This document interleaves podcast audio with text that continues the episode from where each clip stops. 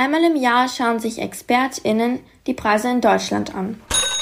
Für alles, was ihr kaufen könnt. Lebensmittel, Kosmetik, Klamotten, aber auch Dienstleistungen. Das sind zum Beispiel Kosten für euren Haarschnitt. Wenn ihr dieses Jahr für alles mehr zahlt als letztes Jahr, dann wird das Inflation genannt. Das bedeutet, dass die Preise steigen und ihr euch weniger von eurem Geld kaufen könnt.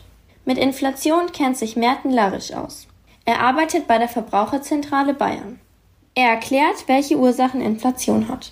Zum Beispiel, wenn Erdöl oder Erdgas gefördert wird und der Preis dafür steigt aus bestimmten Gründen, dann verteuern sich auch an den Tankstellen die Preise für Benzin und Diesel zum Autofahren oder auch das Heizen wird dann in vielen Wohnungen, wo mit Gas geheizt wird zum Beispiel, teurer. Das hat Auswirkungen auf die Inflation.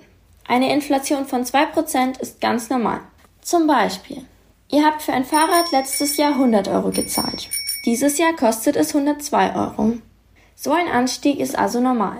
Das Statistische Bundesamt misst die Inflation jedes Jahr in Deutschland. Aktuell liegt die Inflation bei 4%. Alles ist also ein bisschen teurer.